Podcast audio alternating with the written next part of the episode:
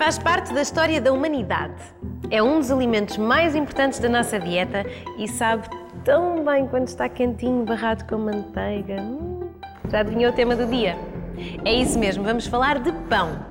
Hoje, na Química das Coisas, analisamos a composição química dos seus ingredientes e algumas das reações químicas responsáveis por este alimento tão saudável, versátil e absolutamente delicioso. No nosso país, uma receita típica de pão leva farinha de trigo, água, fermento, sal. A farinha de trigo é constituída principalmente por amido, ou seja, cadeias de açúcares, e proteínas, cadeias de aminoácidos. Mas comecemos por amassar o pão.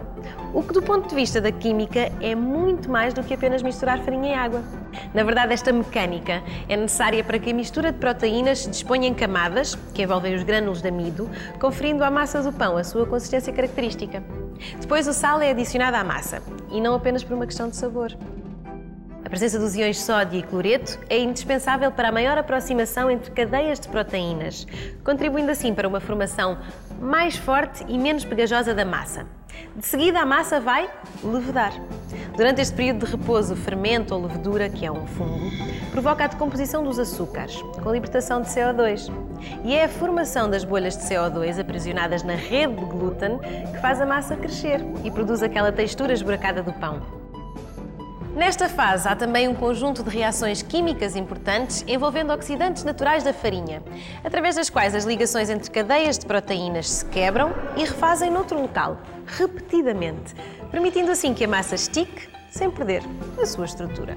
Depois é só cozer. Ah, e já agora, o aspecto dourado acastanhado do pão após a cozedura é o resultado da reação de Maillard, assim chamada em homenagem ao químico que descobriu que o calor do forno provoca a reação entre os aminoácidos e os açúcares, que dá a cor dourada aos alimentos assados. Afinal, quem disse que a química não pode entrar na cozinha? Hum? Para saber mais sobre a química do pão, visite o nosso site aquimicadascoisas.org ou procure-nos no Facebook.